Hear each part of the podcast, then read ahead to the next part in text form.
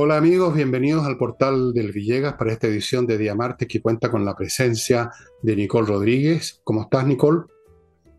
Muy bien, muchas gracias. Fue un muy buen fin de semana, muy tranquilo, con como este país, ambiguo, con lluvia, granizo y después con sol. En eso estamos. Bueno, eso. Una mezcla de todo. Eso siempre ha sido así en las primaveras, pero la gente se lo olvida. Siete veces de 30 pasa eso en estos días de primavera pero la memoria nacional es muy corta. Voy a mi introducción con los temas de, que ustedes conocen. Primero, Ignacio, el bebé con atrofia muscular espinal tipo 1 que necesita unos remedios muy caros y que la familia no puede costear quizás una vez, pero no todas las veces.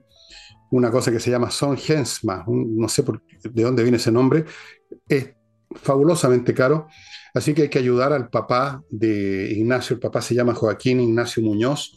Y ustedes están viendo a mi derecha, a la izquierda de sus pantallas, señora, señor, como decía en el fútbol, están viendo la dirección, la cuenta corriente, el banco, todas esas cosas, para que depositen unos pesos. No cuesta nada. O sea, cuestan los pesos que usted transfiera.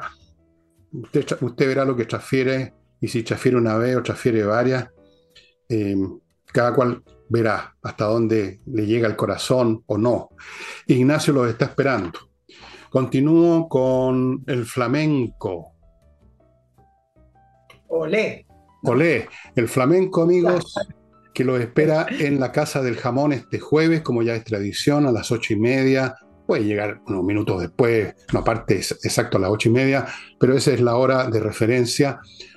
Reserven mesa al teléfono que ustedes ven para que ustedes así tengan una jornada, una velada completa en una mesa, comiendo las exquisitas cosas españolas que tienen ahí, las tablas pues con cosas para picar, vino, trago, y todo esto escuchando flamenco. O sea, no me puedo imaginar un mejor panorama de día jueves que ese en la Casa del Jamón, que ya saben, ahí está la dirección, les he contado que tiene un estacionamiento al frente, al frente de la puerta de entrada, así que todo es súper cómodo. Y el conjunto que va a estar este jueves es espectacular. Ahí están los nombres. Los que conocen un poco el flamenco saben a quién me refiero, quiénes son ahí. Eh, bueno, los cuatro, los cuatro artistas que están ahí son de primera. Y los libros que están en mi, en mi sitio, en el villegas.cl slash tienda, son tres, ya saben. Uno, que encontramos uno unos ejemplares que se estaban escondiendo, literalmente. ¿ah? Insurrección, amigos, todavía quedan unos poquitos. Se han ido miles de libros. Si sumamos las cuatro ediciones más la reimpresión, hemos batido un récord. Por supuesto, nadie lo sabe. Nosotros como que no existimos para los medios de comunicación y yo feliz que así sea. Se han agotado, pero quedan estos pocos. Por si acaso le interesa para que no gaste el doble o el triple comprándolo en otros lugares donde hay gente que los revende. Insurrección. También está este libro que cada vez me gusta más, perdonen, perdonen, es que me río solo leyendo las cosas que encuentro de lo, de lo que alguna vez escribí sobre la experiencia de ser un niño en los años 50, 60, ir al rotativo. Y es divertido, ¿qué quieren que les diga? Es divertido y nostálgico y cómico y puntúo y todo. Eh, Matiné, muy noche. Y, y, y Envejezca o muera, que también tiene todas esas virtudes, pero el tema es un poquitito más oscuro que el, cine, que es el envejecimiento, que es una enfermedad que no tiene remedio, como ustedes saben, y yo no se la recomiendo a nadie.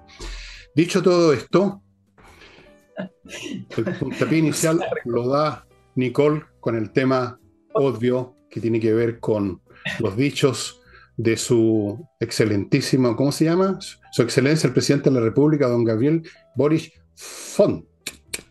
Bueno, no, ¿cómo no analizar el, viaje a, la Araucanía después de ocho meses que se lo estaban pidiendo? Bueno, a todos los presidentes se les pide, así como para sacarlos al pizarrón, a ver, ¿qué va a decir? ¿Qué va a decir? ¿Cómo, lo va a hacer esta vez? Bueno, finalmente fue con, entre paréntesis, con un despliegue de seguridad entre recursos militares eh, y de carabineros, al lado del general director de carabineros prácticamente todo el tiempo.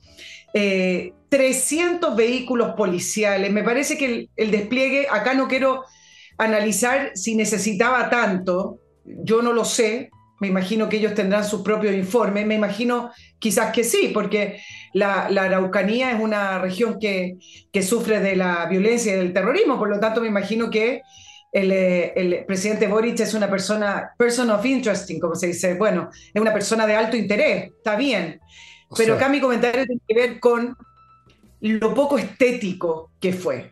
El presidente Piñera y la, la presidenta Bachelet, ambos han ido eh, a la zona del conflicto. Ambos han ido a la Araucanía eh, en, distintos tipos de viaje y me imagino que han tenido despliegues de seguridad similares. Pero el despliegue de seguridad del presidente Boric no sé si quiso reflejar la realidad, no sé si quiso amedrentar o no sé que simplemente si tiene tanto miedo, pero de que fue poco estético, lo fue.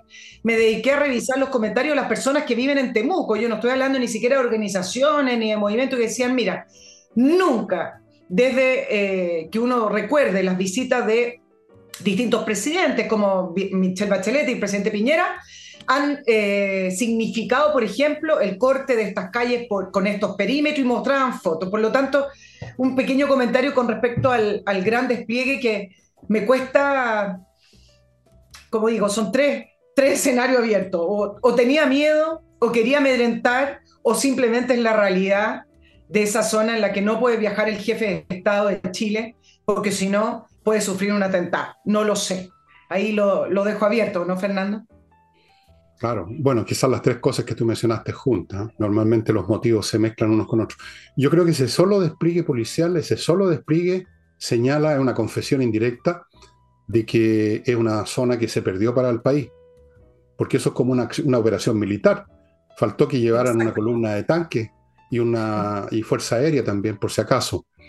Y no sé, muestra que el propio Boris entiende entonces que aquí no se trata de un conflicto con unas personas buena onda que quieren eh, rescatar los derechos del pueblo, los pueblos originarios, sino que está hablando con una organización paramilitar que se ha apoderado de un territorio y hay que entrar entonces de esa manera. Eso solo es una confesión tácita de cómo considera el presidente y los que lo rodean que a lo que ha llegado a ser la zona.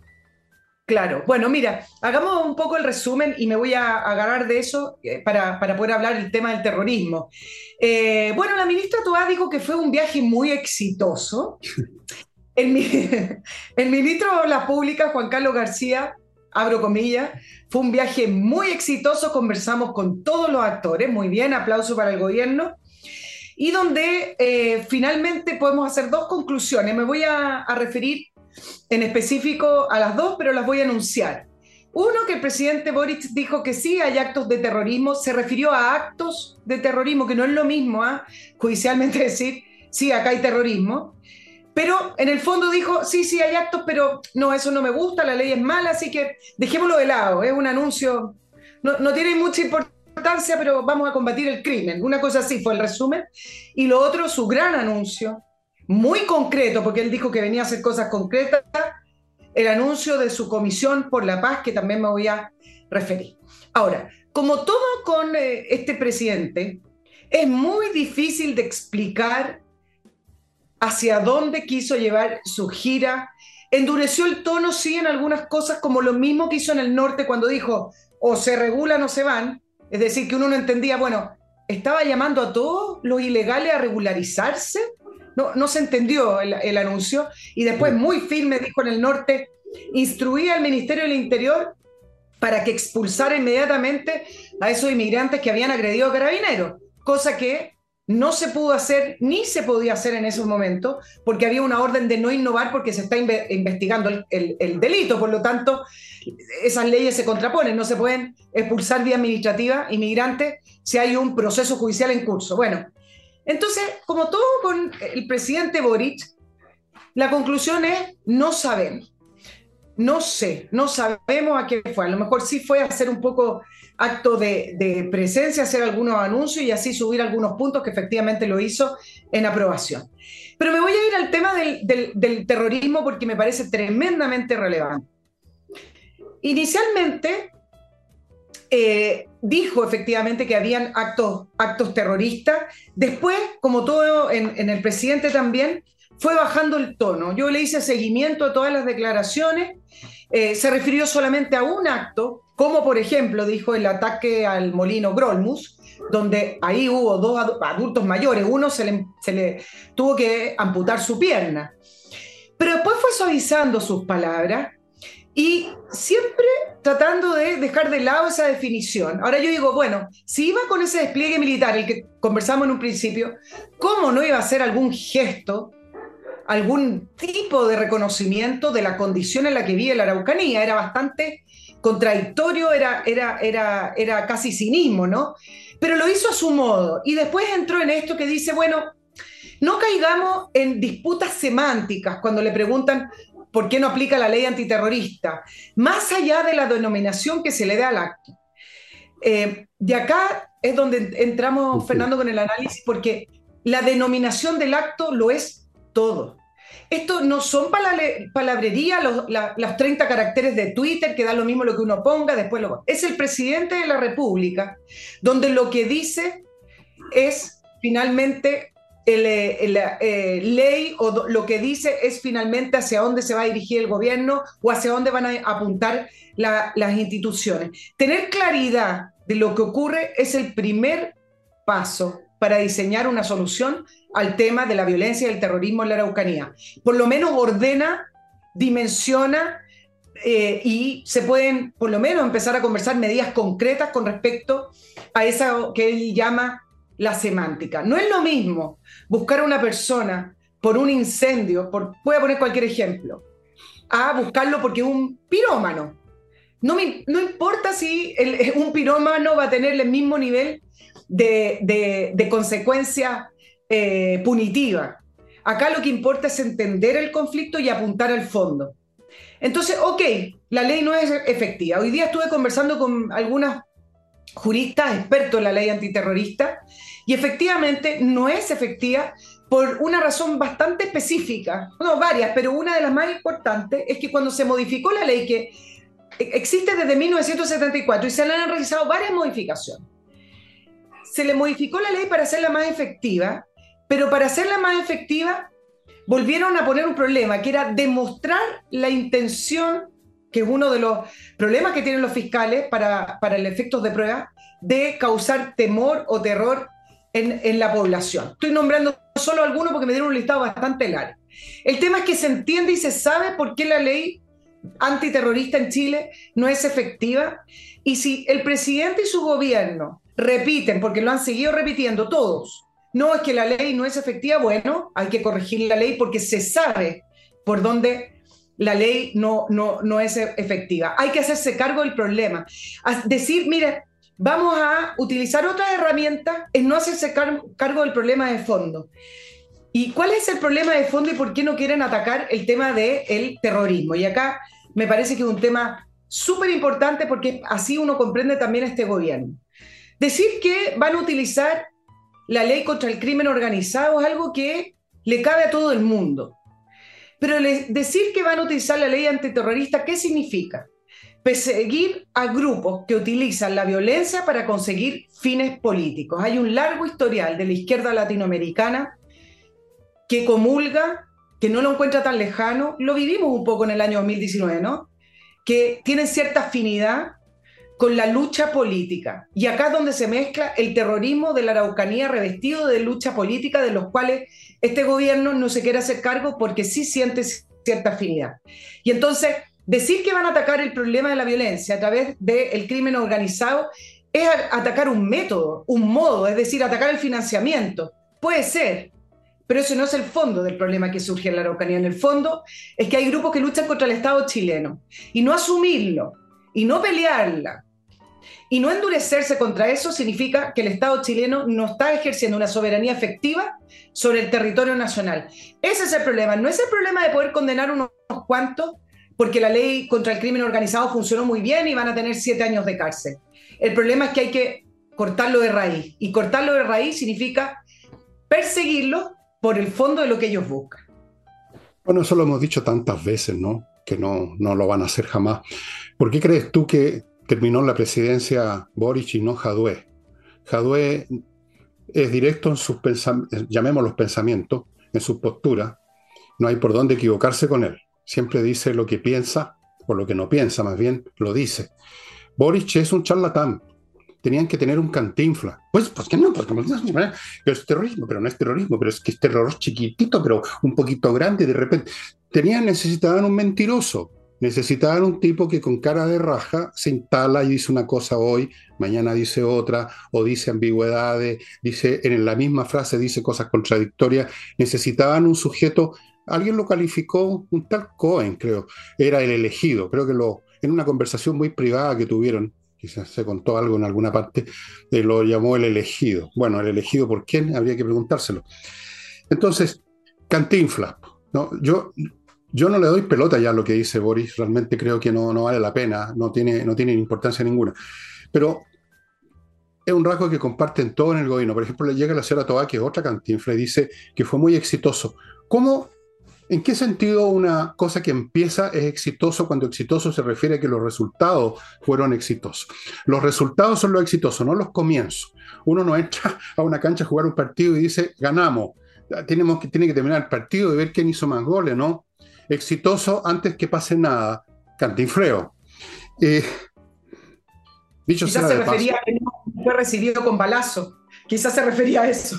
Bueno, y dicho sea de paso, oye, a propósito de la ley antiterrorista, este mismo gobierno ah, muchas veces ha tratado estos asuntos directos o indirectamente como delitos, pero los delitos son también perseguibles, ¿no? Es decir, si tenemos gente que ellos mismos reconocen que comete delitos y se sabe dónde están y se saben quiénes son los dirigentes de esas bandas que no son terroristas pero cometen delitos, ¿por qué no los van a buscar en tanto autores de delitos? Tampoco. De manera tal que esto no es un tema de cómo es la ley, que si la ley es buena o que es mala, todas esas son puras tonterías. No quieren, lo hemos dicho tantas veces aquí, tú, yo, yo solo, etcétera, que simplemente hay una afinidad, que no tienen interés, que no pueden hacer nada, que no quieren hacer nada, y para resolver esta contradicción interna, cantinflean, pues sí. Si ustedes han visto las películas de Cantinflas, ¿de dónde y por qué Cantinflas cantinflea, cuando está en una situación que no puede resolver de una manera o de otra. Entonces empieza por sí, ¿por qué no? Porque sí, ¿por qué no? Eso es el cantinfleo, una manera de evadir una decisión, una determinación. Entonces, mira, esta gente va a hacer algo al final con la Araucanía solo si se produce una situación tal que sepan que si no lo hacen ellos, otros lo van a hacer por su cuenta. Y cuando digo otros, no me refiero a los ciudadanos privados que también se están organizando ya en el sur, para información de todos ustedes, para enfrentar a estos grupos que el gobierno anuncia que los va a perseguir, eh, va a buscar a los responsables, etcétera, para llevarlo a la justicia. No me refiero a esas personas. Solamente en la hora, en la hora 25, si es que esa hora llega y va a llegar, el gobierno podría hacer alguna cosa, pero aún yo creo que en ese momento no lo van a hacer. Es imposible, va contra sus más profundos y viscerales principios, con su afinidad total con esos grupos. Cada uno de ellos, partiendo por el presidente de la República, se compró completa la versión de los pueblos originarios, de los pueblos sometidos, de los territorios liberados y toda esa fraseología. Entonces, ¿cómo uno podría esperar que fueran a hacer algo al respecto? Es como esperar que le fueran a hacer un golpe de Estado al Papa, los curas, o los cardenales. Es imposible. Es imposible. Claro, claro, pero es de una. Pero antes de que sigas, porque yo sé que tú explicas las cosas con gran detalle, yo voy a entrar ahora a mi primer bloque para ir haciendo mi tarea.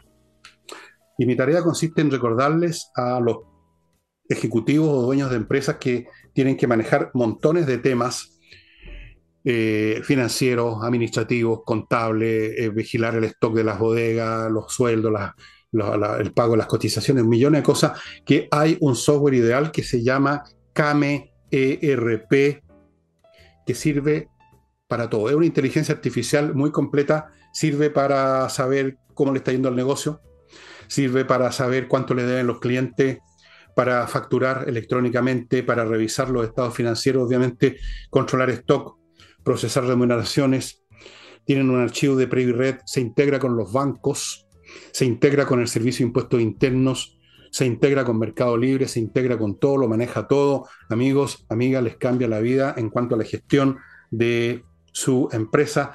Yo les sugiero a aquellos que, están, que han tenido problemas con otro software o que no tienen ninguno, que se pongan en contacto con Kame ERP. No digan que no les dije.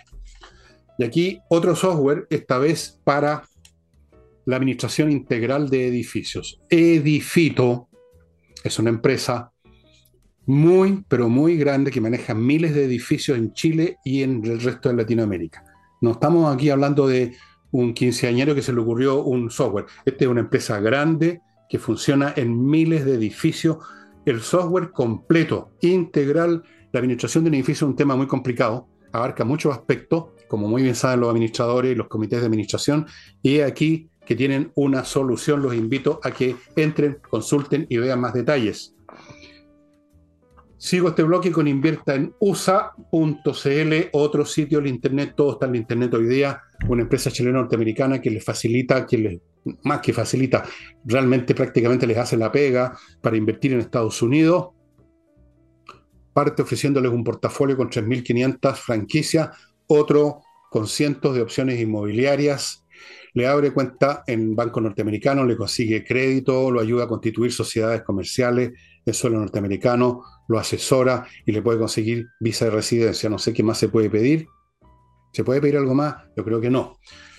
Inviertanusa.cl y sigo, pues, hombre, con Soluciones Masterfloor, SMF, una pyme que está desde el año 2001, o sea, 21 años llevan ya en esto de proveer al público, al consumidor, a usted, con productos especiales para toda clase de pisos no simplemente para encerar, eh, eso, es la cosa más elemental, para mantener, cuidar, embellecer toda clase de pisos, incluyendo alfombras, desde las moquetas a las alfombras de verdad, porque la moqueta no es una alfombra de verdad en realidad, piso flotante, parquet, piedra pizarra, eh, linoleum, todavía no me acuerdo cómo le dicen ahora, antes se le llamaba linoleum cuando yo era cabro chico, toda clase de suelo hay un producto especial y si usted gasta más de 5 lucas, que las va a gastar, le van a regalar este frasco con estos pañitos de limpieza que, bueno, pues hombre, le sirven incluso para limpiar pantallas. Yo ya lo probé en mi computador de la era cretácica, LCD, LED, PC, 30 paños, un regalo, estimados amigos. Y, y, y termino este bloque con miclimo.com, que les recuerda que el verano se viene encima ya, los calores van a ser tremendos, y cuando usted diga ahora, ahora sí voy a llamar a miclimo.com, pero en ese momento va a haber una cola de 10 kilómetros y la atención va a ser bastante más lenta. Haga lo que no hacen los chilenos, que se demoran hasta para pagar las patentes, van el último día. Ahora póngase en contacto con miprimo.com, consiga estos equipos hechos en Alemania, donde fabrican lo mejor todavía, y ya pues. Y volvemos con Nicole. ¿Dónde estábamos, Nicole? Estábamos en, la ley antiterrorista y decir que es de una irresponsabilidad tremenda. Asumir, lo asumió a su manera, pero de una manera eh, ambigua, pero algo dijo, asumir que existe casos de, de terrorismo y renunciar a ejercer su facultad, primero, de perseguirlos por esa ley, y segundo, de arreglar la ley, si al final ¿Cómo es posible que el propio presidente reniegue de una facultad y de una responsabilidad que tiene? Y con esto también lo, puedo extender a otro tema. Chile tiene, eh, tenía, vamos a decir, poca experiencia en terrorismo desde el punto de vista que principalmente desde el origen de la ley, el terrorismo en Chile era local. Se creó la ley para perseguir al Frente Patriótico Manuel Rodríguez. Por lo tanto, acá hay un tema ideológico y por eso también cuando uno revisa ciertas mociones y ciertos proyectos de ley, como por ejemplo de la actual ministra de Defensa, Maya Fernández, apuntaban a derogar la ley antiterrorista de la Constitución eh, para decir no seguir persiguiendo y eh, haciendo uso político de esta ley. Pero la realidad en el siglo XXI es que Chile está expuesto no solamente al terrorismo del que estamos hablando, Fernando, sino que además estamos expuestos al terrorismo internacional. Europa lo conoce bien y hoy en día yo creo que no hay ningún país en el mundo que quede ajeno a ese terrorismo. Tenemos a Irán dando vuelta por el continente, por Sudamérica, por Latinoamérica, y no hacernos cargo de tener una ley propicia antiterrorista es debilitar el Estado. Y para, para terminar esto, mira, ¿tú sabes qué cifra me dieron hoy día un experto en, en crimen organizado y en terrorismo internacional? En el año 2020, en Chile habían 50 lugares, hablamos de lugares porque no son ni regiones, sino que son localidades donde el Estado de Chile no entra. El más conocido es Temucucuy, ¿no? Que todos nos sorprendimos cuando ni siquiera pudieron entrar a hacer el censo. ¿Se acuerdan el censo de Michelle Bachelet? Y los censistas tuvieron que quedar a mitad de camino. Bueno, eso es una experiencia que nadie dijo, bueno, acá nadie habló de terrorismo, pero bueno, en esa localidad nadie entra. ¿Saben cuántas localidades, lugares, comunas el Estado de Chile hoy no entra? 200. De 50 en el año 2020, en dos años, crecimos a 200, donde se mezcla efectivamente el crimen organizado en algunas comunas, en algunos pequeños barrios, y donde está también eh, esta zona geográfica del terrorismo en el sur y que se ha ido expandiendo. 200, por lo tanto, es una irresponsabilidad decir y negarse a tener una ley de este tipo, porque esta debería ser la ley con las mayores penas. También es una irregularidad que me digan que una persona por robo de madera va a tener una pena más alta que por ley antiterrorista. Eso es una incongruencia, ¿no? Bueno, mira, eh, yo no sé si, si, si, cabe incluso acusarlos de irresponsabilidad, porque ellos están en otro universo. Boric, el cantinflas Boric, que preside este país gracias a los votos de un montón de necios, voy a decirlo de Fentón, porque eso es lo que opino de los que votaron por Boric. Sí, señor incluyo ex amigos míos, a los que ya no veo porque francamente no tengo paciencia para eso. Él y los demás están en otro universo donde el concepto de responsabilidad e irresponsabilidad es muy distinto al tuyo o al mío al de nuestros visitantes de este canal. Para ellos lo responsable es hacer lo necesario para montar la revolución, echar abajo el modelo neoliberal. Ellos considerarían irresponsable o peor, una traición, el, como, lo ha, como como amenaza al Partido Comunista a, quienes miran siquiera para ese lado, irse hacia el centro. Ellos tienen otro concepto de todo, de lo que es bueno, malo, de lo que es felicidad o infelicidad, de lo que es un Estado, de lo que es integridad territorial. Ellos recuerden ustedes la proposición, no lo olviden, no porque se fue, fue rechazada la proposición significa que ellos ya piensan de otro modo. Ellos siguen pensando en fragmentar el país no piensan, no creen en la integridad territorial de un Estado llamado Chile, con una nación de chilenos y no de otros pueblos. Aquí no hay pueblos originarios, aquí hay chilenos con gente que puede venir de cualquier parte. Da lo mismo si uno es alemán, francés, judío, árabe, mapuche. Somos chilenos. Ellos no lo ven así. Entonces, cuando, cuando uno ve a la derecha, por ejemplo, mandando cartitas o haciendo llamamientos para que el, para que el gobierno dé un golpe timón o se haga responsable, o se acuerde que el presidente es presidente de todos los chilenos, están diciendo una tontería. O sea, todavía no se dan cuenta de en qué, de qué chichita nos estamos tomando. Este es un gobierno revolucionario, no lo olviden ni por un segundo. O cree, o cree la gente que porque en este momento no, no hay, digamos, una patota en la Plaza Baquedano, aunque parece que siguen yendo algunos grupitos en algunos lugares, creen que, que no hay revolución, que no pasó nada, que se acabó, que todo volvió a lo normal. No, pues, no. Lo que pasa es que las cosas pasaron al plano institucional. Primero trataron de hacerlo con la constitución y ahora lo están haciendo con el gobierno. Y yo les puedo hacer una predicción. El gobierno va a intentar hacer muchas de las cosas que le fracasaron en la proporción vía administrativa. No lo olviden. Mm, yo creo que en parte se está viendo. La reforma previsional, eh, si bien no elimina el 10% que va a capitalización individual, eh, la reforma previsional tiene el componente estatal, es decir, centralizar todo a través del Estado, administración, pago, inversiones, etc. Eh, el, aumento de la capitalización va a un fondo colectivo, un fondo de reparto. Entonces, no es tan lejana a la, propuesta constitucional. Lo mismo con la ley antiterrorista. ¿Te acuerdas que cuando analizamos el proyecto de nueva constitución, eliminaban, ya ni siquiera eh, lo acotaban, eliminaban el concepto de terrorismo. O sea, en Chile no hay, eh, no, existía. Eh, y en parte también está en el programa de gobierno. Cuando el presidente Boric dice, bueno, no es parte de nuestro programa, como la gran excusa para no hacerse cargo, o sea, lo que no está escrito ahí, si bien nos puede reventar en el, eh, encima, o sea, si viene un terremoto no está escrito en el programa, no nos hacemos cargo. Eh, pero en el programa sí está escrito acotar la ley. Eh, entonces, son cosas, y ángulos distintos para, para, el, mismo fondo que estamos conversando. Y el segundo gran anuncio, porque tenía que ir con cosas concretas, eh, de esta gira exitosa, como dijo la ministra Toa. Para, para la risa la ministra Toa. Comisión por la Paz y Entendimiento, que lo anunció con bombo y platillo en, en, la Araucanía. Antes de eso, sí, anunció un, hizo un discurso en otra parte, donde dijo que no más anuncios, basta ya, venimos acá a soluciones. Entonces todos dijimos, ¿qué va a proponer? ¿Va, a, cambiar, va a cambiar el eje de la discusión? ¿Va, a ser algo innovador? Como, como siempre dijeron que en la Araucanía iban a hacer las cosas distintas. Bueno, pasó, pasaron algunas horas y anuncia la Comisión por la Paz y el Entendimiento, pero explica que es algo bien concreto. Entonces yo le voy a explicar lo concreto.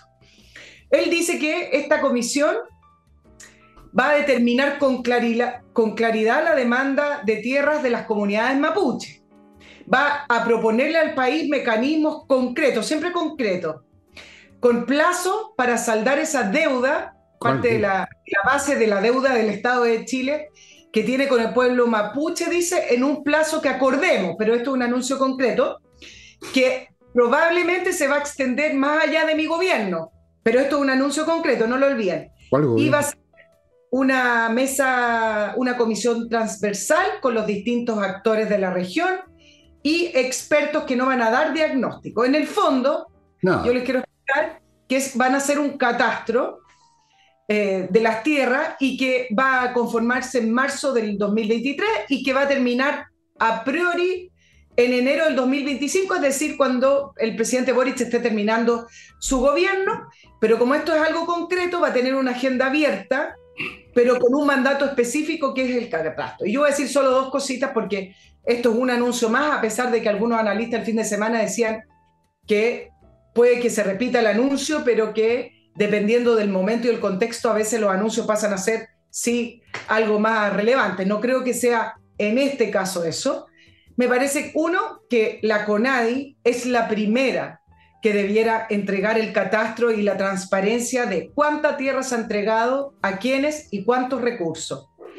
Ustedes saben que si usted preguntan eso a las distintas personas que han trabajado en la CONADI y diputados de la zona, etcétera, nadie tiene la cifra exacta. Cuando uno busca la información, está a veces por gobierno, eh, dependiendo de las entregas. La primera transparencia y claridad no es saber cuántas demandas más, sino que saber qué es lo que se ha hecho hasta ahora.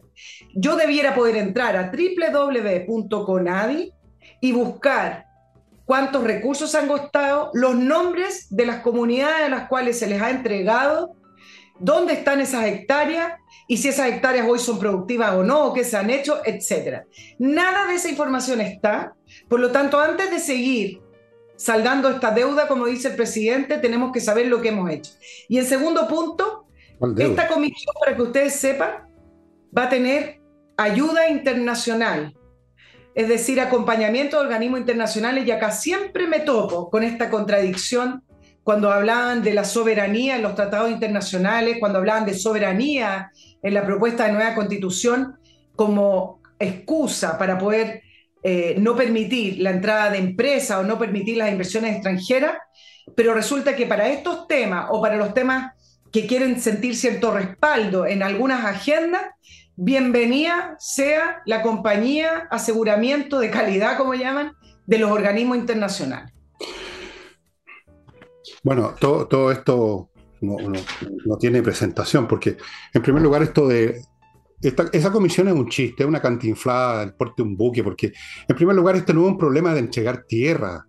Este no es un problema de que hay un pueblo mapuche, una entidad imaginaria, en primer lugar, que está masivamente agitando unos, banderas para que les den tierra, que además han sido dadas y en pésimas condiciones, tierras que se han convertido de productiva en improductiva, ha sido un desastre completo, han destruido buena parte de la agricultura chilena y esto viene de mucho antes. Pero fuera de eso, esto no es un problema de entregar tierra, este es un problema de que hay un grupo que quiere un territorio son cosas tan distintas, pero el señor Boris no las entiende, no le da el mate, o no quiere, o no quiere entenderlo. Yo creo que no quiere entenderlo porque lo otro lo entiende hasta una persona, digamos, mediana como él. La CAM no está diciendo queremos que nos den tierra. La CAM está hablando de territorio autónomo. Ese es el tema. El tema de la entrega de tierras, si acaso existió, fue hace 20 años, en la época de Patricio Elwin. En esa época, el tema era las comunidades que van a recibir tierra y todo eso fue un desastre, dicho sea de paso. Fue un desastre, permitió negociado, tierras que producían se convirtieron en, en, en peladero. Fue un desastre que nunca debió haberse permitido. Aquí además no hay ninguna deuda histórica porque no existe ni el deudor ni el acreedor en esta materia. No tiene sentido hablar de deuda histórica, es la cosa más estúpida que hay. Y esto de la mesa, otra mesa más, otra mentira más. ¿A dónde va a llegar eso? ¿Con quiénes se van a sentar en esa mesa de paz? ¿Se van a sentar los que rompen la paz? ¿Se va a sentar Lientul o los que lo reemplacen si siguen la cárcel Lientul? ¿Se va a sentar la CAM? ¿Se va a sentar en la mesa RMM? ¿Se van a sentar los que andan con pistola en mano? No, se van a sentar los mismos que se han sentado en todas las mesas anteriores autoridades de gobierno, unas señoras que no sé de dónde salen, una, una dama que no sé qué le pasó, un montón de gente que nunca fueron una amenaza para la paz. No es con ellos los, con los cuales uno hace una, un tratado de paz, hace un tratado de paz con quien uno ha estado en conflicto. O sea, es un edificio de absurdos lógicos y de mentiras y yo no sé con qué cara Boris llama todo eso cosas concretas es que hay que ser muy fresco de raja para tratar de cosas concretas, el hablar no más mesas y lo único que hace es anunciar una mesa, no más cosas abstractas y lo único que hace es anunciar unos plazos indefinidos sobre un tema que no es el tema además. Este gobierno es una plaga, es un veneno para el país, digámoslo a las cosas por su nombre, en esto y en todo, en la economía, en la educación, en el orden social, en los temas de seguridad, en los temas de la macrozona sur, en los temas de la inmigración, si es que podemos llamar inmigración, yo lo llamaría más bien invasión. En todos esos temas, tanto por complicidades como por estupidez, como por incompetencia, esta gente está arruinando Chile y el día que nos deshagamos de una forma o de otra de este régimen, por Dios, ¿cuántos años nos va a costar reconstituir este país? Mínimo 10 años, con suerte, 10 años. Y quizás algunas no las vamos a reconstituir nunca porque aquí hay una, una, una crianza defectuosa y tóxica de por lo menos dos o tres generaciones. Yo no sé cómo vamos a cambiar a los cabritos que se criaron escuchando y mamándose estas estupideces desde que estaban en preparatoria, desde que estaban en educación básica que son los que votaron en masa por Boris, que son los que se tratan de ser militantes de la CAM, porque quieren ser todos héroes, quieren ser todos combatientes, que son los que salen a las calles, que son los que funan, que son todos esos, esa gente. Entonces, por eso te digo, vale la pena escuchar lo que diga Boris, francamente. Fíjate, que concreto hubiera sido, y se, y se espera que algún gobierno lo haga, un catastro las tierras entregadas, eso hubiera sido un buen anuncio, no la mesa, sino que ordené, eh, mandaté a la CONADI a que ordene los números, que haga un catastro de lo que se ha entregado, cuáles son las que están en lista de espera las comunidades, cuánto ha gastado el Estado chileno, se entregan las tierras a, a cambio de qué, a productividad o no, en qué están esas tierras, etcétera. Orden, porque son recursos fiscales y son millonarios, miles de millones. y además porque son las tierras de nuestro país. Eso hubiera sido bastante concreto, pero no. Tiene que ver esta mesa eh, con diálogo y transversal hasta el no, no, no, no, le pidas esas cosas a Boris, no, no, no le pidas, digamos, es como hablarle a la pared, o sea, no, tiene sentido. Si él, él está en otra, entiendan, él está en otra. Nosotros somos para él los que no entendemos. Nosotros somos los que no nos damos cuenta de lo que el país necesita. Por eso que les importa un huevo el resultado del 4 de septiembre, porque consideran, como lo revelaron algunos twitters de algunos tarados que se creen superiores a todos los demás y que nos retaron porque éramos tan tontos que habíamos votado rechazo, eso es lo que piensan todos ellos, que nosotros bueno, es la teoría marxista. Nosotros estamos adormilados, estamos entontecidos, pero llegan las vanguardias iluminadas a llevarnos de la nariz o de las orejas al futuro esplendor. Y en eso están ahora. No les resultó la proposición, van a probar con otros métodos administrativos. Yo me hago la esperanza que van a estirar tanto la cuerda que se va a romper. Se va a romper, no se hagan la ilusión de que eso no puede pasar ya, porque puede pasar. Todo, bueno, yo creo que todos los chilenos tenemos ya aprendidas las lecciones, pero porque yo ya no espero mucho de las capacidades cognitivas de los chilenos. Espero que aprendan la lección de, del año 19, donde nadie esperaba eso una hora antes que comenzaran las actividades. No, ¿cómo va a pasar eso? ¿Cómo va a pasar? ¿De qué está hablando usted? Ahí está. Bien, eso puede pasar con otras cosas también.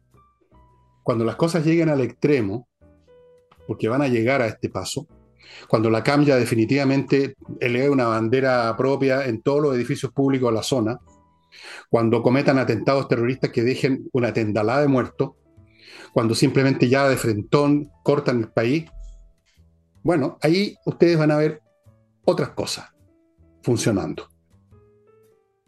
Así es. Y si no, vamos a ver algo aún peor. Vamos a ver una guerra civil. Porque hay un límite a la paciencia, incluso de los cobardes los cobardes que se dejan arrinconar una vez y luego otra vez y otra vez, hasta que al final, como dice esa, frase, hasta el último tipo que lo arrinconan finalmente muestra los dientes y las uñas. Y el gobierno, este gobierno y los anteriores también tienen responsabilidad, no fueron capaces, y en este caso no quieren hacerse cargo, y por lo tanto lo que se va a hacer cargo del problema es la realidad, es el problema mismo, y su dinámica intrínseca e inevitable. Y ahora voy a otro bloque, amigo, antes de dejar a Nicole que nos cuente un tema que me contaste tú que tenías, que era el de la educación. Bueno, tenemos, tenemos varios, tenemos dos más, que están buenos.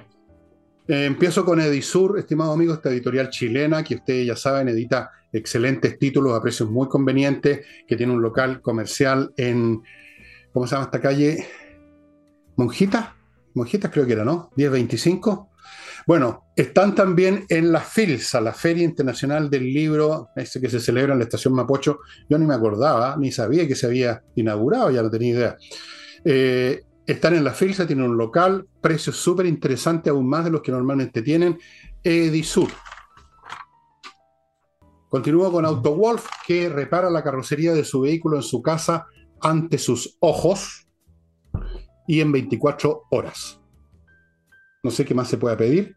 ¿Se puede pedir más?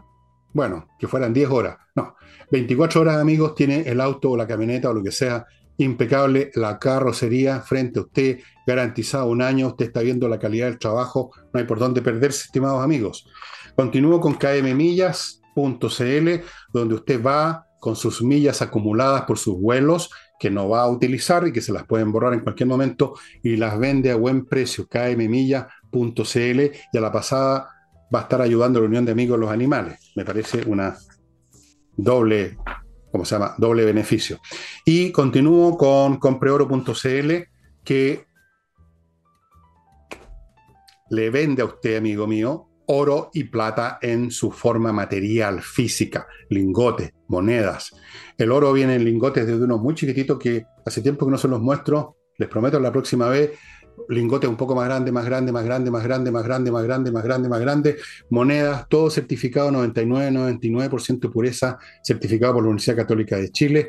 Tener oro y plata significa tener algo que no va a desmerecer en su valor nunca, que usted controla en sus manos, lo lleve a donde quiere y se lo vende a quien quiere y todo el mundo quiere comprar oro y plata, nadie tiene problemas con eso. Compre oro, la dirección acá en Santiago está a mi derecha, pueden entrar también a compreoro.cl y en en la zona franca. Ilumínenos, Nicole, sobre el tema que usted quiera.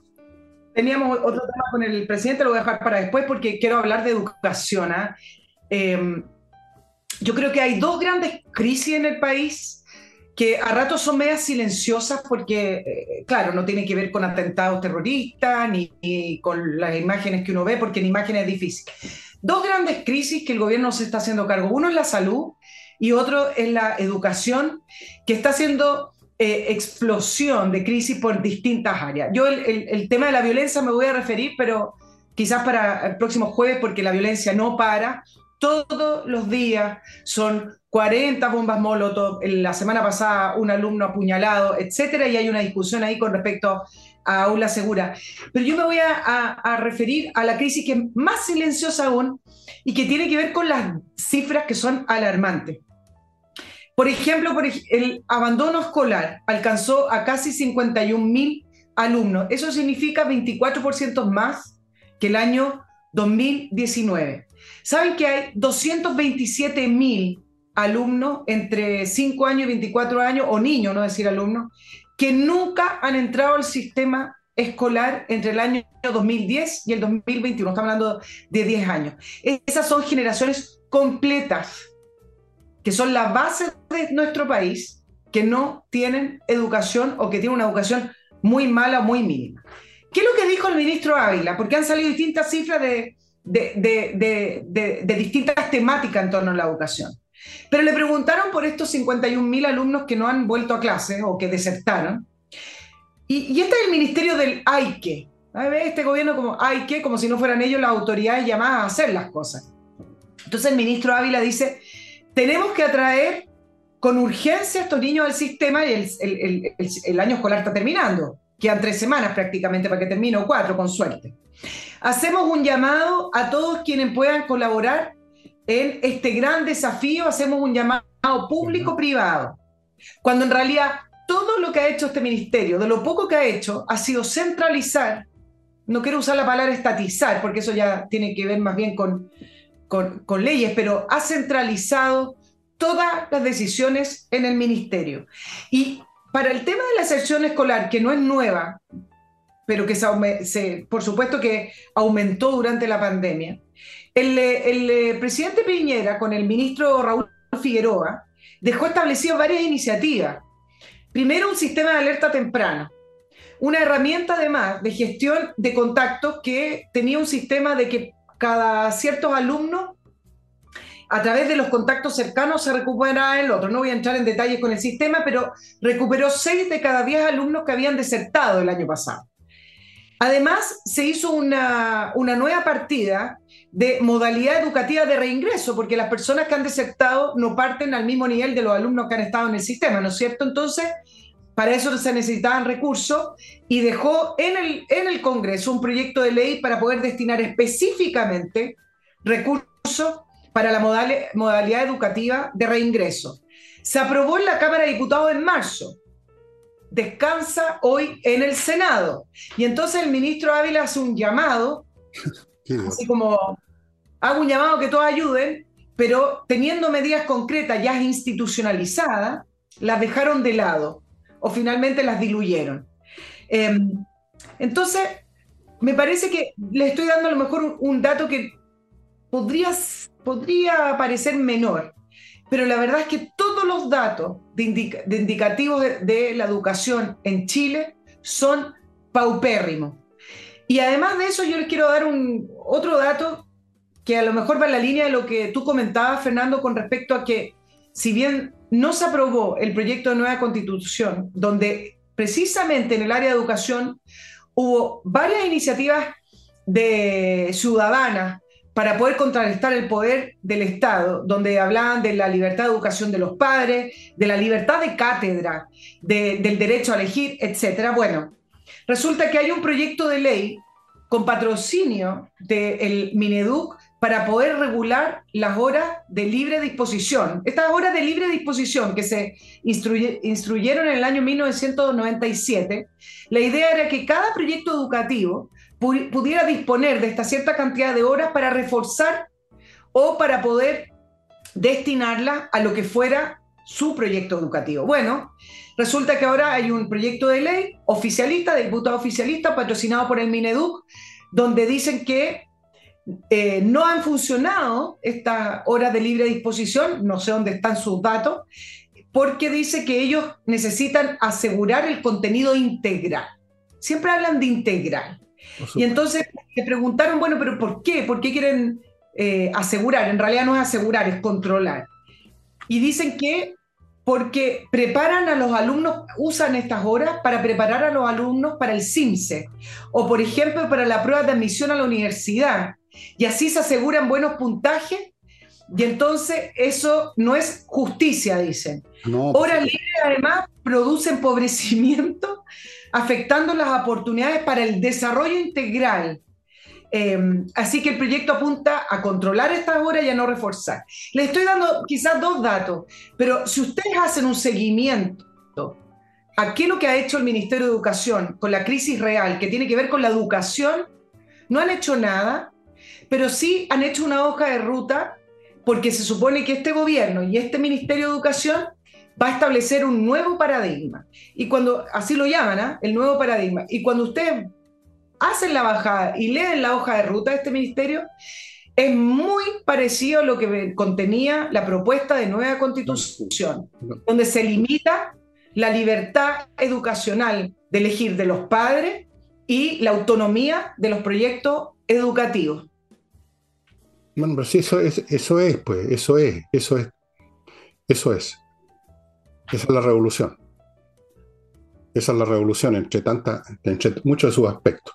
Desde luego, además, el personal, yo no sé de dónde salió ese señor Ávila, que hace un llamado como si esto fuera un tema, digamos, como los curas en la iglesia, llama a todos a que colaboren con las comisiones del África Central y pongan una, una limosna.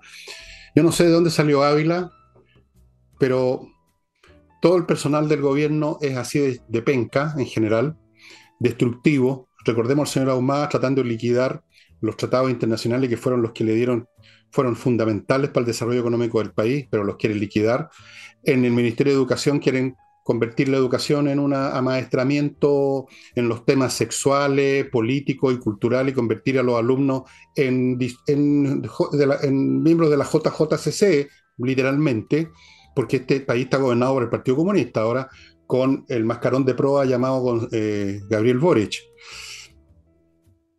Que ya no me extraña. O sea, este país han conseguido hasta el momento destruirlo en un, por lo menos en un 50%. Yo no sé cómo se va a restituir. Generaciones con... Esa parte es la peor, lo que tú has mencionado, el capital humano. O sea, generaciones que han, se han desarrollado recibiendo panfletería, discursos sexuales repelentes, eh, convirtiendo la mediocridad en un estándar, porque si tú eres bueno, si tú excedes, si tú te preparas para una prueba, entonces es injusto. Eh, alumnos que reclaman de las cargas académicas, que su única visión del mundo es el carreteo y el hueveo de fines de semana, no estudian, profesores que no quieren hacer clases, con un colegio de profesores que andan buscando pretextos para parar o para no hacer clases, por Dios que les sirvió el COVID para eso. Bueno, eso es una ruina cataclísmica, porque finalmente un país depende de la clase de personas que tienen. ¿Qué clase de intelectos tiene estas dos últimas generaciones? Les pregunto yo a ustedes. Ustedes dirán, bueno, pero hay cabros buenos ahí entre medio. Claro, pero esos cabros buenos no se van a quedar en Chile. Esos cabros buenos se están yendo. Porque un cabro bueno no quiere vivir rodeado de monos, de chimpancés, pues. No quiere vivir en un país sin oportunidades. No quiere vivir en un país donde hay una asfixia mental. No quiere vivir en un país donde la excelencia es vista con sospecha como crimen. Se van, se van a Europa, se van a Estados Unidos, se van a donde pueden. Y yo ya lo estoy viendo en mi entorno. Les he dicho, yo no soy un tipo muy sociable, de hecho soy antisocial.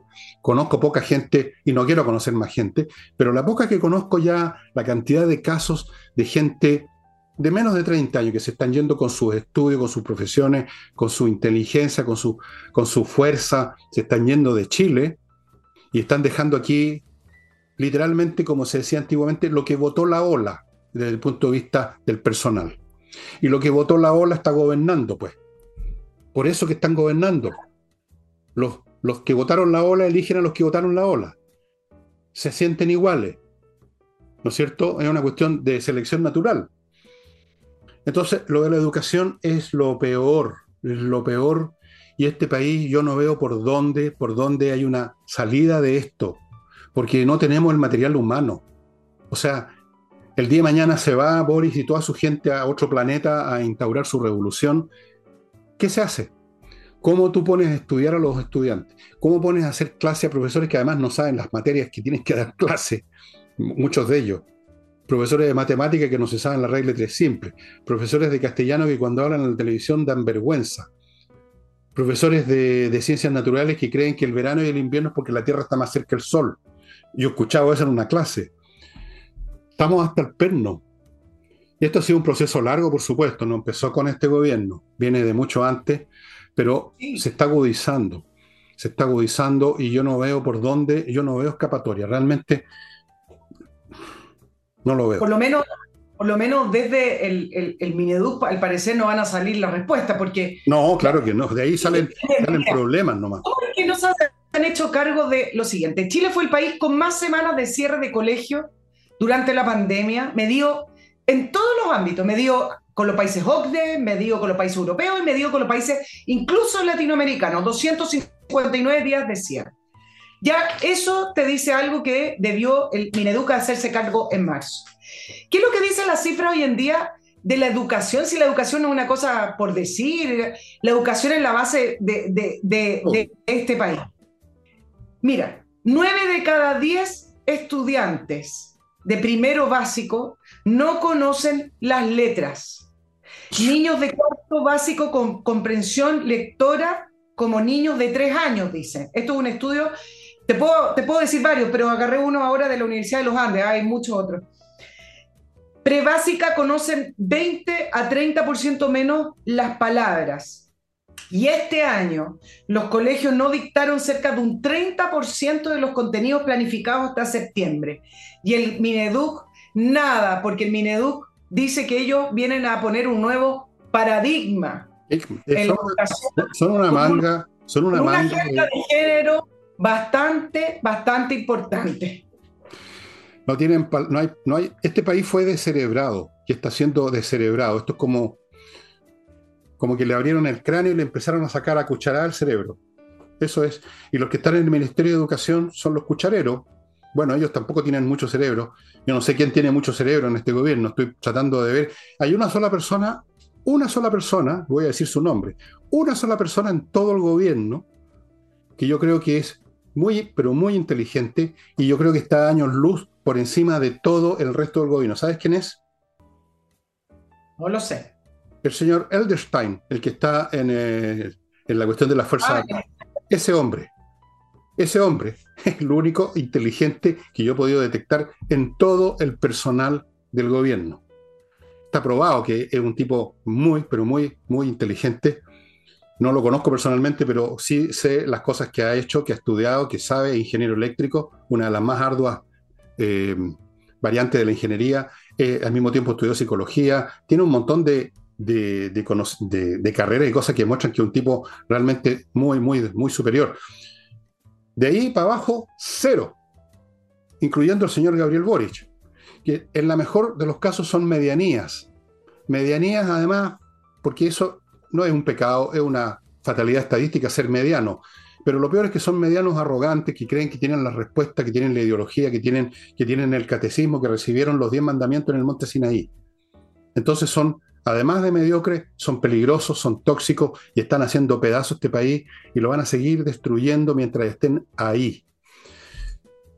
En cuanto al señor Alderstein, que yo considero muy inteligente por los antecedentes, no significa que yo estoy a favor de lo que está tratando de hacer, todo lo contrario, lo considero un adversario total, pero sé reconocer cuando un adversario sabe jugar las piezas, digamos, al otro lado del tablero. Y ahora voy a mi último bloque, patriciastocker.com, un buffet de abogados que se hace cargo, estimados amigos, de registrar marcas, principalmente también inventos, si usted ha inventado algo, inventes otro gobierno, por ejemplo, alguien ahí le doy el premio Nobel. Registro de marcas en el extranjero, en Chile, registrarlas, renovarlas, mantenerlas, preservarlas, defenderlas, todo eso muy importante, amigos, si usted empezó una actividad, una empresita, una IPYME con un nombre, como en el caso mío, por ejemplo, lo primero que hay que hacer es registrar, fuera de todas las demás cosas legales, registrar su marca para no tener problemas. Continúo con tpille.cl, el sitio de una empresa de seguridad básicamente orientada a las empresas que ofrece un 98% de seguridad. Yo le creo más a un 98% que a un 100%. Cuando me dicen que algo es un 100%, digo, no puede ser nada 100%. Si me dicen 98%, no solo es verdad, sino que refleja honestidad. Son una empresa seria, con una sala de control que parece de la NASA realmente. Si no me creen, entren al sitio de ellos y vean. Y realmente saben no solo vigilar, sino que disuadir a los delincuentes por distintos métodos que ellos tienen. Tpille.cl, que no lo pillen los delincuentes. Usted una mañana llega a su empresa y no hay nada, ni el escobillón. Continúo con entreninglés.com, que le ofrece un plan de verano. Escuche, 24 clases por 397 machacantes, 397 mil pesos, 24 clases, divida 397 por 24 y va a ver que no puede ser más conveniente. A ver, déjenme hacerlo allí. Como 14, 15 lucas por clase. La están dando, amigos, en treninglés.com. Hey, el corredor de propiedades inmobiliarias más rápido de Chile. ¿Pueden ustedes confiar en eso, estimados amigos? Tengo antecedentes que es así hoy en día. Para vender un inmueble se requiere gente realmente muy buena porque está difícil el mercado y Hey vende vende y sigue vendiendo. Ángel Hey. Y termino con Espacio Ajedrez. Me dice Pablo que ya le queda, digamos, se cuentan con los dedos una mano los artículos que le quedan a los precios que él puso. Así que si usted todavía no ha entrado ahí a conseguirse un reloj digital del color que quiera, o un tablero con las piezas, con el manual para los cabros chicos y todo bien hecho, yo tengo uno, se los puedo asegurar que son bien hechos, usted se la está perdiendo. Fuera de eso, usted va a poder encontrar cursos o anuncios de cursos para matricularse en video o, en directo, en Zoom, para niños, para viejos, para adultos, para mujeres, para hombres, para, para todos. Los que saben, los que no saben jugar ajedrez, los que son como yo, mediocres, los que son muy malos, los que son muy buenos, para toda clase de jugadores, espacioajedrez.com. Eche una miradita. Y luego de este esta autodestrucción ajedrecística que he hecho de mí mismo, porque no soy tan malo en realidad. Volvemos con Nicole. ¿Qué queda súper poco. Sí, yo quiero ponerle nombre y apellido a la pregunta que varios se hacen con respecto a la educación para, para, ir cerrando el tema. Eh, y, y, uno ve en cartas al director, en redes sociales, bueno, pero ¿cuándo empezó a deteriorarse de esta manera la educación pública en Chile, la educación subvencionada en Chile, la educación en general. Es claro que los colegios particulares viven a ratos otra, otra realidad, por lo menos con respecto a la violencia, pero no con la injerencia del Ministerio de Educación, ¿ah? que cada vez tiene mayor injerencia. Ahora, ¿cuándo comenzó? Yo creo que hay que ponerle nombre y apellido.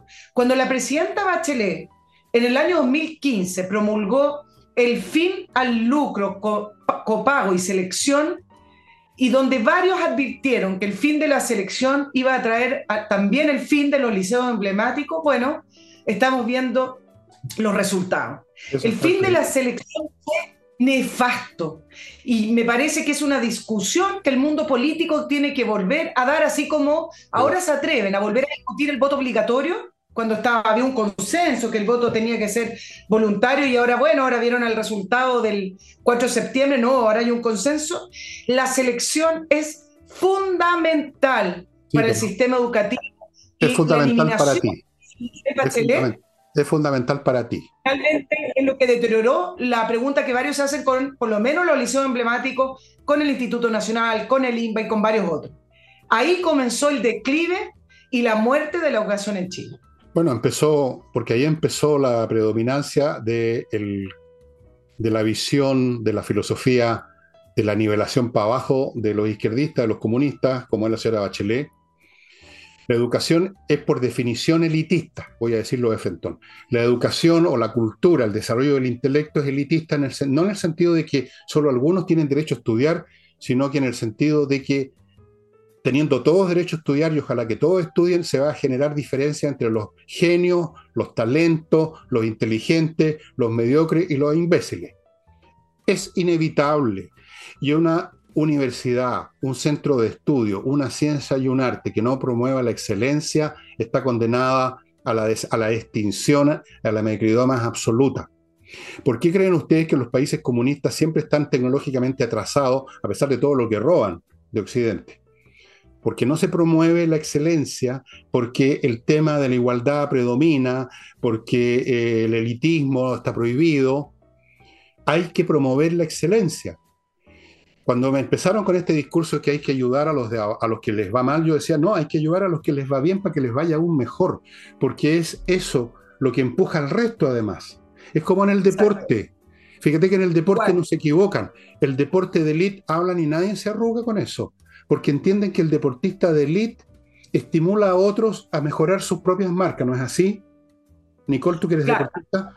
nadie dice en el deporte, nadie dice en el deporte, oye, el colmo que existe un jugador tan bueno como, no sé, por quién ahora, eh, Messi. Oye, debieran todos jugar Mahoma nomás, hay que sacarle los botines a Messi. Tiene que jugar, digamos, con, con, con, qué sé yo, con calamorros para que no sea tan bueno. No, pues. En el deporte se promueve la excelencia y con eso todos suben. Y en la educación del intelecto, que es mucho más importante, se promueve la mediocridad. Fíjate, nada de pruebas de selección, no se vayan a, a traumar los niños que no les va tan bien. Eh, hay una injusticia, sáquenle los patines. Acuérdate del lenguaje que han usado esta gente. Sí, es impresionante. O sea, el estándar de la mediocridad es la que vale ahora. Si tú eres superior intelectualmente, eres pecadora, eres un peligro público, eres eres una explotadora, no sé en qué sentido, eres sospechosa, en otros países en otros momentos te metían un balazo. No olvidemos que es lo que hizo Stalin con toda la intelectualidad polaca en 1940, los mató a todos en Katyn. Lean la historia de Katyn. Hay una película incluso polaca sobre eso. Mataron a lo mejor de Polonia, porque entienden muy bien los comunistas que hay que matar a los inteligentes, porque son los tontos los que, los que obedecen como, como, como corderos, ¿no? En fin, yo no sé. en educación, en esa oportunidad, hicieron una mezcla muy. hicieron una mezcla muy mala del debate sobre la educación y una, una mezcla muy oportunista también. Porque efectivamente se malversaban, y yo creo que a esta altura quizás también se sigue haciendo, fondos de educación que iban a subvenciones y se utilizaban o para el bolsillo o para otras cosas, etc. Efectivamente, el sistema necesitaba mejorarse con respecto por lo menos a los traspasos de recursos. Mira lo que pasaron en las municipalidades. Eh, acuérdense Josefina Errázuriz que llenó la municipalidad de Providencia con Revolución Democrática y donde todavía no sabemos dónde están los miles de millones de gente, gente amplio que se fueron a dar becas, etcétera, pero que usaron la plata o para fines personales o para otras cosas. El punto es el siguiente, la discusión antojadizamente mezclaron como la educación del hito, la meritocracia, como si fuera un tema de plata. Es decir, el que tenía plata tenía mérito. Y la educación nunca fue eso, porque la selección que se hacía en los liceos emblemáticos o en otros colegios particulares subvencionados o en los colegios eh, donde se hacía selección, siempre fue en base a una selección no por el dinero, sino más bien al mérito. Pero mezclaron todo y fue muy oportuno esa mezcla, porque efectivamente el sistema necesitaba una mejora. Y ahí fue, desde ahí, fue todo cayendo. Si efectivamente eso fue un punto de inflexión, el, tema de los patines, que uno utiliza esa frase como un cliché de mejor bajemos a los patines, a los que, los, que va bien, los, sacamos de los patines para que anden caminando y no corriendo, eh, y así igualamos todo hacia abajo, la frase de Isaguirre, no era una frase por decir, efectivamente creían en eso. Y es la filosofía de este Es la filosofía. Oye, es la filosofía, es la filosofía de las tribus primitivas, todos iguales, nadie se puede distinguir, todos iguales, el que se distingue es un peligro público, es la filosofía de los mediocres, es la filosofía de los chantas, es la filosofía de los envidiosos, es la filosofía del, del vulgo, es la filosofía de la envidia común y corriente ante el que es superior, en vez de, como se hace en una sociedad sana, en que se admira y se trata de emular a los más brillantes, y con eso uno también sube, quizás no va a llegar a esa altura, pero va a subir. En vez de eso, no, po, saquémosle los patines a Einstein, saquémosle los patines a Freud, saquémosle los patines a todos los, los tipos inteligentes, porque no corresponde, pues no, nos hace sentir mal a nosotros que somos los penquitas. Así que cuando tengamos el poder, echemos, saquémosle los patines a toda esta gente abusadora que es más inteligente que nosotros. Una educación como esta produce una sociedad, yo no sé, cómo describirla, pero una sociedad condenada a la extinción. Una sociedad que no tiene, no tiene, no tiene espinazo intelectual, digamos, eh, donde en todos los niveles privados o públicos hay puros chantas, mediocridades, gente preocupada de, no, de no, bueno, lo que sea, que no sabe tomar decisiones correctas. El, ¿Cómo se llama este gallo? Mario Weisbrot contó cómo había sido la elección de la persona que dirigió la UNEM y mira las consecuencias que tuvo Ahí está clarita la cosa. No cuento más, hay un libro de él que creo que se llama eh, Recuerdo, no se acuerdo cuánto, no me, acuerdo cómo se llama su recuerdo. Eh, ahí está la historia y ahí está todo, ahí está el paradigma del funcionamiento de estos regímenes izquierdistas, el paradigma de la mediocridad, el paradigma de los chantas, la filosofía de los pencas. Y con esto terminamos el programa. Y yo me voy, que soy un penca jugador de ajedrez. Pero ¿Ah? algún, algún día hagamos un resumen a propósito del fin del copago, del lucro, que era la palabra satánica, tú sabes. No, por supuesto, el lucro satánico. hagamos un resumen del famoso legado de Michelle Bachelet, porque no solamente el Plan Santiago, no solamente el fin del copago, del lucro y de la, y de la selección, tenemos fin del binominal y una serie de otras cosas. Deberíamos hacer un listado, el, porque apareció nuevamente en la academia no en los primeros lugares, pero como una, una de las políticas con, eh, no sé si mejor, mejor pero con mayor sintonía, y todavía me llama la atención que, aparte de no vivir acá, ahora viene a vivir a Chile y de no hacer nada sigue apareciendo. Con ese legado, no sé, curioso. Bueno, este es un país con déficit cognitivo, no lo olvides nunca, cuando quieras entender cosas como esa. Mira tú el caso, basta con que diga un par de cantinfladas, Boris, y al tiro sube en cadena 8 puntos. Bueno, ahí tenías una muestra, pues ahí tenías un test de coeficiente intelectual súper rápido y bien, y bien ilustrativo. Y amigos, se terminó el programa de hoy día.